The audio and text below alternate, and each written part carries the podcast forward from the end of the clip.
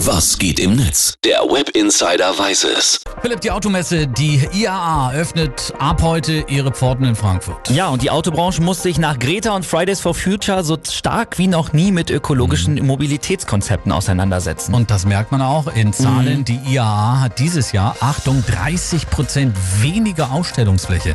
Was sagt das Netz dazu? Sven Giegold von den Grünen, der twittert, bei der IAA wird viel Klimafreundliches aus den Mündern der Autoindustrie kommen, aber aus ihren Fabriken. Da kommt immer mehr Klimaschädliches. Neuzulassungen sind schneller, schwerer und schädlicher. Die Autobauer müssen sich endlich ihrer Klimaverantwortung stellen. Erst vor kurzem gab es ja die Debatte, Philipp, ob man in der heutigen Zeit überhaupt noch SUV fahren sollte. Ja. Und auf der anderen Seite gibt es Brabus, den hauseigenen Tuner von Mercedes. Die stellen ein SUV mit 900 PS und 2,7 Tonnen vor. ja, dieses Biest steht natürlich auch heftig in der Kritik. Sorgenboy, der versucht es bei Twitter immerhin mit Humor.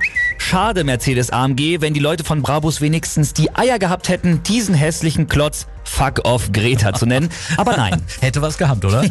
Und dann gibt es da sicherlich auch noch die User, ja, die von der Klimadebatte eigentlich überhaupt nichts wissen wollen. Ne? Genau, mhm. neben Autofreaks gibt es da dann natürlich auch noch Alice Weidel von der AfD und die hat sich sogar die Mühe gemacht, einen sehr bekannten Umweltaktivistenspruch einmal umzudichten.